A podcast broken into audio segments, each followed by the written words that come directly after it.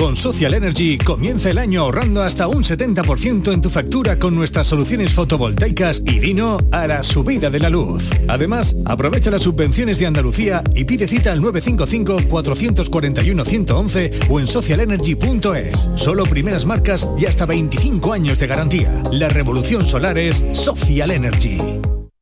¿Estás lesionado? Elige la fisioterapia avanzada de Clínicas Beyman. En Clínicas Beyman ponemos a tu servicio fisioterapeutas de primer nivel equipados con la última tecnología. Nuestra meta es tu recuperación. Somos la fisioterapia oficial de 18 federaciones deportivas de Andalucía. Si necesitas recuperar tu salud, tu rendimiento y tu bienestar, pide tu cita en clínicasbeyman.es.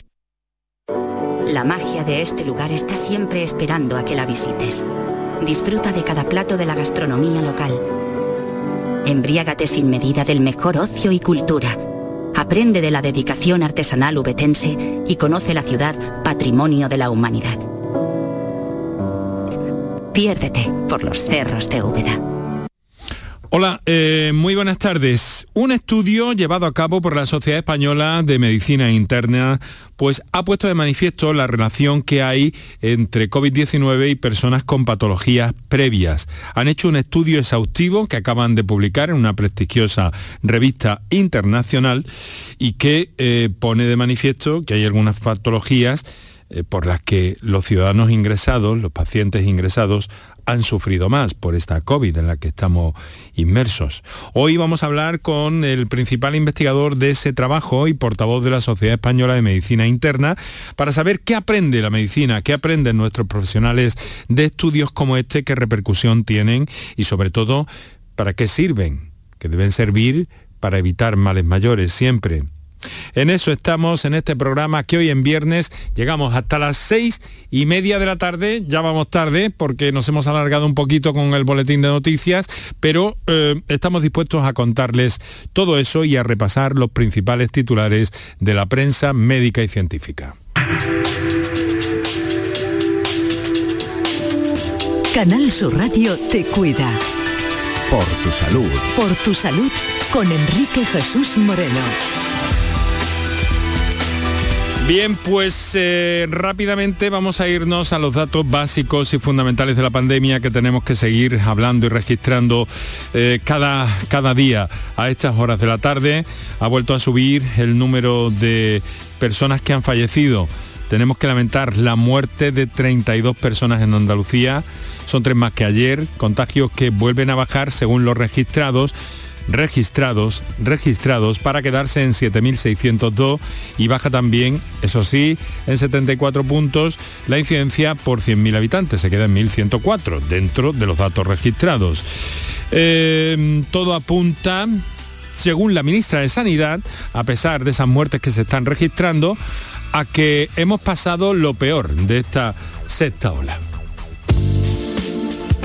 Y mientras tanto, la directora eh, de Salud Pública de la Organización Mundial de, la Salud, María Neira, ha estado esta mañana en Canal Sur Radio, ha participado en un foro interesantísimo que también comentaremos en Granada, Granada Conectada en materia de salud, y ha dicho aquí en esta radio pública y tuya, por tanto, que antes de revacunar tres o cuatro veces a los ciudadanos europeos, habría que destinar esas dosis a países que no han conseguido vacunar ni al 10% de la población sobre esta variante, la Omicron, eh, vaya a suponer, mm, que vaya a suponer el fin de la pandemia, Neira ha sido cautelosa, pero espera que el virus termine conviviendo con nosotros como otros virus eh, respiratorios que están en el ambiente, pero que afortunadamente no causan el daño que nos ha causado en los dos últimos años este SARS-CoV-2. Bien, pues a todo esto los países occidentales siguen tirando la basura, supongo que lo gestionarán correctamente, pero millones de vacunas que caducan, mientras que en otros países no se ha producido ni el 10% de la vacunación, a veces por indisponibilidad del material, otras veces también porque las campañas que se hacen y la, la población no es tan vacunista como en nuestro entorno.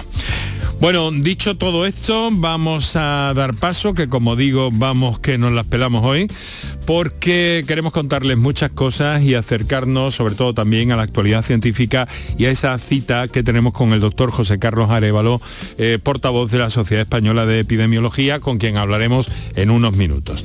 Pero ahora es eh, la sintonía de Paco Flores, eh, periodista, especialista en salud. Paco, querido amigo, muy buenas tardes. Muy buenas tardes, Enrique. ¿Qué tal? ¿Cómo estás? Pues muy bien, eh, en estas tardes, en, concreto por, las tierras de Almería. Ah, muy luminosas, aunque ahí ya, claro, ha salido el sol antes, también se irá unos 20 minutos después que en Huelva por ejemplo, o sea, unos 20 minutos antes, antes. 20 Correcto, se va un poquito antes por oriente que por occidente. Pues yo aquí en el centro de Andalucía, en Córdoba, desde la margen derecha del Guadalquivir, tengo todavía eh, pues un poquito de, de sol que atipo a través de la ventana. Paco, titulares de, la semana. Han presentado una alternativa eficaz para las personas que no quieren estatinas o no las toleran para el tratamiento de la hipercolesterolemia. Sí, un nuevo estudio en el que se ha cambiado una dosis de medicamento por una dosis de alimento ha demostrado que el uso de alimentos como medicina puede reducir rápida y drásticamente el colesterol en tan solo 30 días. ¿Y qué llevan estos alimentos preparados? Pues específicamente, Enrique, pues un compendio de nutrientes, de fibra, de alimentos integrales, esteroles eh, vegetales, ácidos grasos omega 3 y antioxidantes. Y con eso han reducido eh, lo que es el colesterol. Estudios... Eh, que ponen de manifiesto también que las personas mayores que duermen menos de 5 horas diarias tienen el doble de riesgo de padecer algún tipo de demencia o deterioro cognitivo. Pues sí, Enrique, los hallazgos iluminan una conexión entre la deficiencia del sueño y el riesgo de demencia y confirman la importancia de ayudar a las personas mayores a dormir lo suficiente cada noche. Estos datos se suman a la evidencia de que el sueño es importante para la salud del cerebro. Efectos eh, colaterales y sin embargo favorables en torno a la pandemia y el confinamiento más concretamente, porque un estudio recién publicado apunta ahora que el confinamiento en Europa evitó 800 muertes por contaminación atmosférica. Sí, eh, se están concretando los datos después de comparar los últimos años y fallecimientos por este tipo de, fallecimientos. Y las estrictas políticas de confinamiento por la pandemia de la COVID-19, como el cierre de los espacios de trabajo en ciudades europeas, redujeron los niveles de contaminación del aire y como consecuencia, Enrique, el número de muertes asociadas. Hablamos de... Eh, Hablamos de alergias, de alergias alimentarias en este caso, y una de las más estudiadas por los alergólogos y que preocupa es la del cacahuete. Parece ser que hay una inmunoterapia eh, oral ahora, por lo menos en estudios preliminares, ahora nos dices en qué estado está, que consigue la remisión de esa alergia al cacahuete, al menos en uno de cada cinco niños pequeños. La inmunoterapia consistió en una pequeña dosis oral diaria de harina de cacahuete durante dos años y medio y se consideró que los niños no tenían alergia al cacahuete cuando consiguieron comer 5 gramos de proteína de cacahuete, equivalente a una cucharada y media de mantequilla de cacahuete, sin tener una reacción alérgica seis meses después de completar la inmunoterapia. Es decir, es ir introduciendo el alimento en pequeñas dosis durante un largo tiempo. Hemos dicho en muchas ocasiones, Paco, que el estrés es muy malo para muchas cosas, eh, pero en este caso también tenemos que hablar de que preocuparse excesivamente por las cosas perjudica la salud del corazón. Pues sí, las conclusiones de este estudio eh, indican que los niveles más altos de ansiedad o preocupación entre los hombres están relacionados con procesos biológicos que pueden dar lugar a enfermedades cardíacas o metabólicas. Dichas asociaciones pueden presentarse mucho antes, Enrique, en la vida de lo que comúnmente se cree. Muy rápidamente, Paco, han indicado un nuevo biomarcador para el diagnóstico precoz del cáncer de páncreas, lo hemos venido comentando estos días atrás. Sí, el hallazgo es clave ya que permite la detección a través de un análisis de sangre y porque hasta ahora no existe ningún biomarcador para la detección temprana del cáncer de páncreas. Esta conclusión permite avanzar en la detección del cáncer de páncreas al identificar el tumor incluso en pacientes con pancreatitis, una patología que puede dificultar el diagnóstico en muchas ocasiones. Bien, hablaremos más despacio de esa interesante iniciativa que vincula a Granada con la salud bajo el paraguas del concepto Granada Conectada eh, que esta mañana ha intervenido, como he comentado ya los oyentes, la directora de Salud Pública de la OMS para Europa, María Neira, y que, bueno, que ha intervenido eh, dando, eh, dando cuerpo, dando potencia también a ese encuentro que quiere hacer de Granada una ciudad conectada, y en este caso con la salud, sobre lo que avanzaremos en próximos días en el programa, ¿verdad, Paquito? Sí, pues la iniciativa, Enrique, es eh, maravillosa porque se trata eh, de eh, convocar en ocho encuentros científicos los principales líderes mundiales en materia de ciencia e innovación, de los que saben, de Enrique, de los que de verdad saben. Un proyecto que es de la Diputación y Ayuntamiento de Granada y de la Junta de Andalucía. Esta mañana María Neira, que también ha intervenido en las mañanas de sí, sí, sí, ha, dicho, ha dicho, ha afirmado que este año se va a acabar ya la fase aguda del COVID. Muy bien, Paco, un par de minutos para nuestros anunciantes y enseguida conversamos con la eh, con el portavoz de la Sociedad Española de Medicina Interna, el doctor José Carlos Arevalo. Por tu salud. Buenos días. Hoy es 23 de diciembre, Día del Pequeño Comercio. Si tienes que hacer un regalo, aprovecha. Buenos días. Hoy es 4 de enero, Día del Pequeño Comercio. ¿Has probado a comprar por WhatsApp? Buenos días. Hoy es 9 de febrero, Día del Pequeño Comercio. Acércate a tu tienda y déjate asesorar por auténticos profesionales. Hagamos que todos los días sean el Día del Pequeño Comercio. Haz tu compra hoy mismo en persona o en su tienda online. Junta de Andalucía. Canal Sur Sevilla, la radio de Andalucía.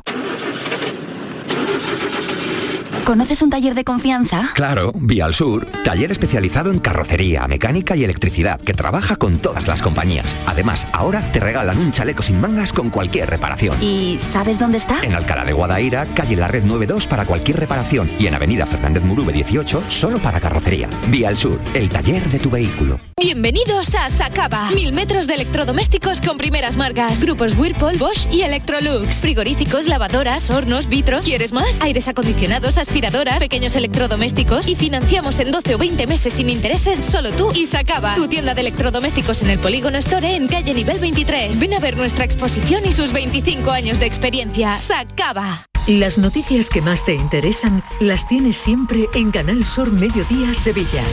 Y este martes te llegan desde el Hospital Vita Sevilla, en Castilleja de la Cuesta, un centro con una atención médico-sanitaria integral en el que conoceremos más sobre el tratamiento de urología más avanzado gracias al robot Da Vinci. Canal Sur Mediodía Sevilla. Este jueves desde las 12, en directo desde el Hospital Vita Sevilla, en Castilleja de la Cuesta. Con la colaboración del Hospital Vitas Sevilla. Enrique Jesús Moreno, por tu salud en Canal Sur Radio. Tenemos unos minutos, eh, nos gustaría tener más, pero vamos a concretar un asunto que nos parece en el ámbito científico y estudioso bastante importante y que hemos considerado oportuno eh, citarnos eh, aquí con un especialista, con el principal investigador de esta iniciativa, que les concreto en tono el mea culpa, es portavoz de la Sociedad Española de Medicina interna, doy fe de ratas porque antes creo que he dicho otra cosa, alguien me lo ha señalado, creo que he dicho epidemiología. No, el doctor José Carlos Arevalo es eh, eh, responsable eh, y portavoz de la Sociedad Española de Medicina Interna. Paco, acércanos al perfil de nuestro invitado. Pues además de ser el portavoz de la Sociedad Española de Medicina Interna, el doctor es médico internista y trabaja en el Hospital Universitario de Badajoz.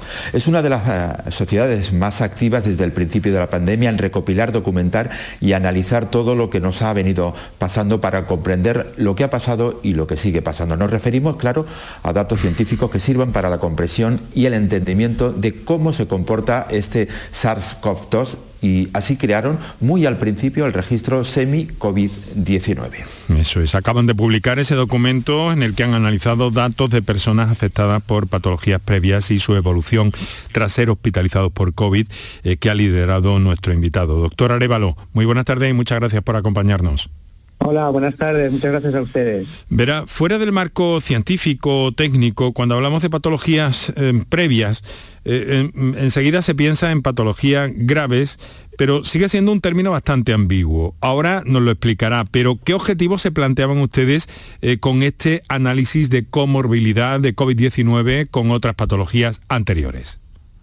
Pues mire, eh, a lo largo de la pandemia se han ido viendo diferentes, en diferentes estudios cómo algunas patologías en concreto empeoraban el pronóstico de los pacientes que ingresaban por, por infección COVID. Eh, lo, más habitual, sin embargo, es que mm, los pacientes que ingresan por COVID no solamente tengan una enfermedad exclusiva, lo habitual es que tengan más de una, que se junte, por ejemplo, la hipertensión y la diabetes, o la obesidad y la enfermedad pulmonar, etcétera, etcétera. Entonces, lo que nosotros mm, queríamos era, en vez de analizar una a una todas esas enfermedades y el pronóstico que determinan en el paciente, lo que queríamos era ver si había alguna interrelación entre todas ellas, de tal manera que algunas fueran las que determinaran de alguna manera el peor pronóstico de estos pacientes. Es decir, ver si había interrelación entre esas enfermedades y el pronóstico de los pacientes. ¿Qué han hallado ustedes en ese sentido? ¿Qué les ha llamado más la atención? Nos han llamado la atención varias cosas. Hemos hecho una especie de análisis de importancia de esas enfermedades y hemos visto que efectivamente a la hora de establecer un pronóstico hay algunas enfermedades que tienen mayor importancia a la hora de empeorar el pronóstico de los pacientes. Por ejemplo, las enfermedades del ámbito neurodegenerativo, la obesidad o la insuficiencia cardíaca. Y por otra parte, pues hemos visto que efectivamente existen algunas asociaciones que determinan un peor pronóstico y también una mayor proporción o mayor frecuencia de aparición de algunas de las complicaciones que estamos viendo en nuestros pacientes, por ejemplo, el desarrollo de daño pulmonar o la aparición de fenómenos trombóticos. Paco, eh, le pregunta a mi compañero Paco Flores, doctor. Sí. Doctor Arevalo, eh, muy importante el estudio que, han desarrollado eh, bajo el título La importancia de la asociación de comorbilidades en los resultados de COVID-19, un enfoque de aprendizaje automático. ¿Qué reacciones ha habido en la comunidad científica respecto a este eh, estudio informe? Bueno, mm, eh, el estudio tiene, mm, digamos, como dos, mm, dos atractivos sobre todo lo demás. ¿no? Eh, uno de ellos es que se ha establecido una especie de visión global del paciente, porque antes lo que se había analizado, como ya he dicho, eran enfermedades desde el punto de vista unitario, es decir, la, el pronóstico que pueden tener los pacientes que tienen diabetes exclusivamente o el pronóstico que pueden tener los pacientes que tienen hipertensión.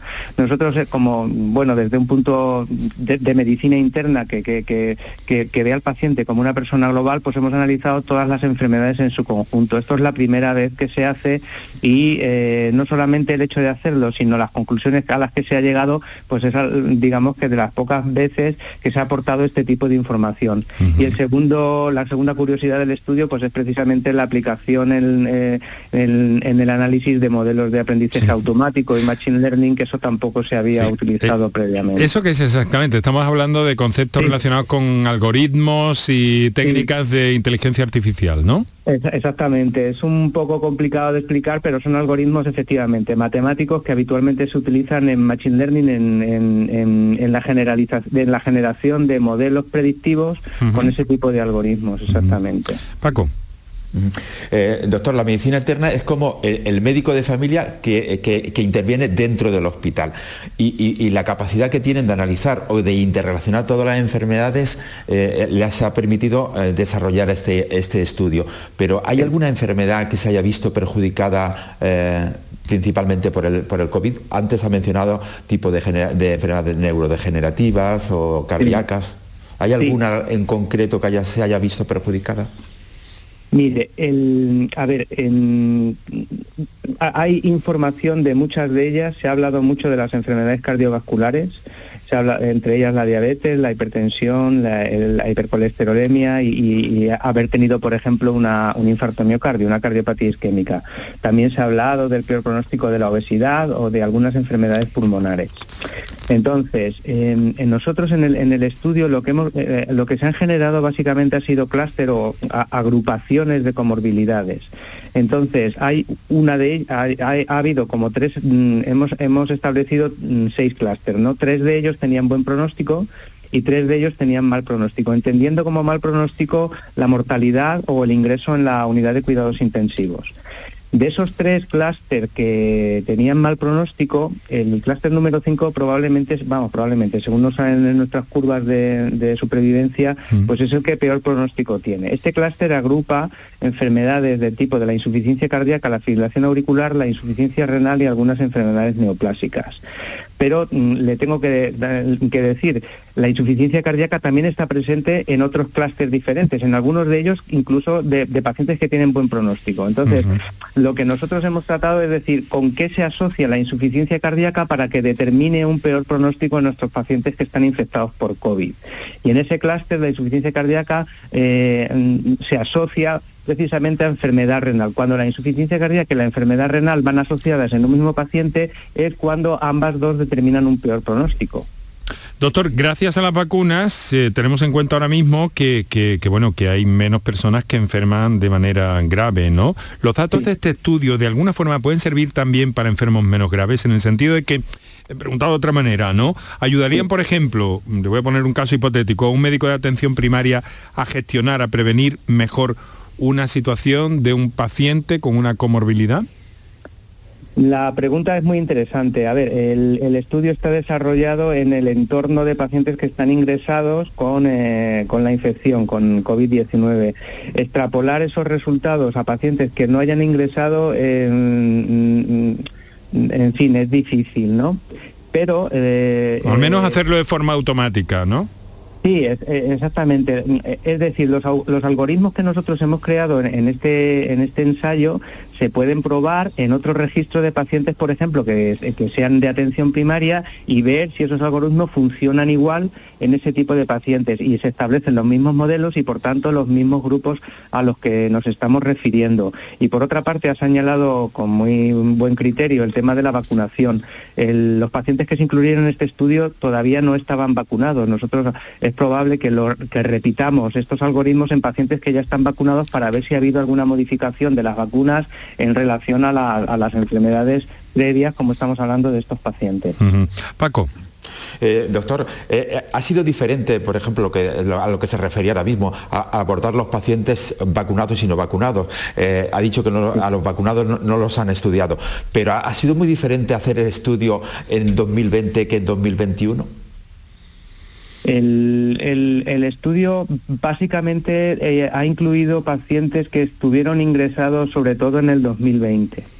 Eh, el registro sigue abierto y por tanto se siguen incluyendo pacientes, eh, se han incluido pacientes eh, a lo largo de todo el 2021. Por eso, con eso, esos primeros 14.000 pacientes, que son los que están incluidos en este estudio, digo que no pues, pues, correspondían a, las tres primeras olas. los casos más, quiero decir, que darían unos picos y unos datos más relevantes también, más significativos de algún modo, ¿no? Exactamente, esto forma parte de lo, de lo que son, digamos, la, metodología de análisis de Machine Learning. Ahora con, con, el, con el resto de, pacientes que están registrados ya vacunados, sería comprobar la, eficacia de estos algoritmos en determinar también el pronóstico de esos pacientes que ya están vacunados. Doctor Machine Learning, eh, en este momento en el que estamos, hemos dicho al principio que ustedes vienen insistiendo mucho en la necesidad de, documentar correctamente esta crisis sanitaria. ¿Cómo se está haciendo? Porque a ese Machine Learning hay que darle datos, hay que darle eh, cosas para que trabaje.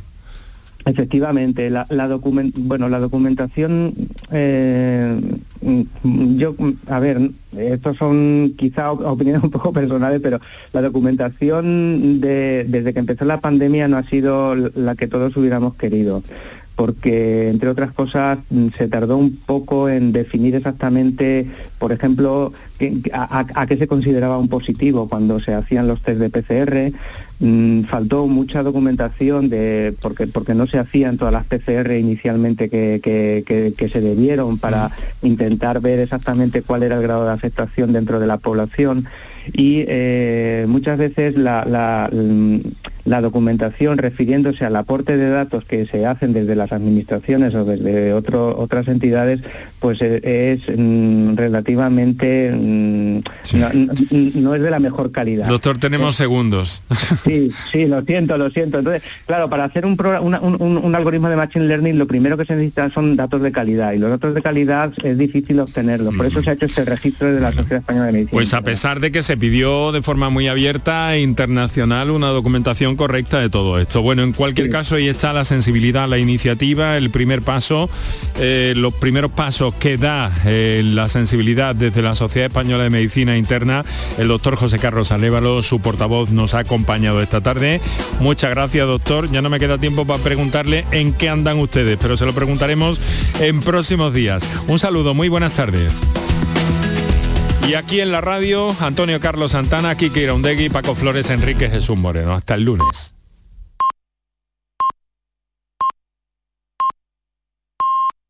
Tu gente, tu radio está aquí. Quédate en Canal Sur Radio, la radio de Andalucía.